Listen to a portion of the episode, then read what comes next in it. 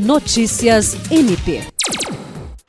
O Procurador-Geral de Justiça Danilo Lovisaro do Nascimento participou da solenidade de posse de Antônio Pereira Duarte, que foi reconduzido ao cargo de Procurador-Geral de Justiça Militar para o biênio 2022-2024.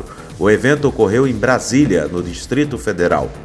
Participaram da cerimônia o Procurador-Geral da República Augusto Aras, o presidente do Superior Tribunal Militar, General Luiz Carlos Gomes Matos, o Procurador-Geral do Trabalho José de Lima Ramos Pereira, entre outras autoridades. Em seu discurso, Antônio Duarte fez uma síntese de seus quase 27 anos de Ministério Público, em especial dos dois anos à frente da instituição, no momento em que ela completa um século de existência.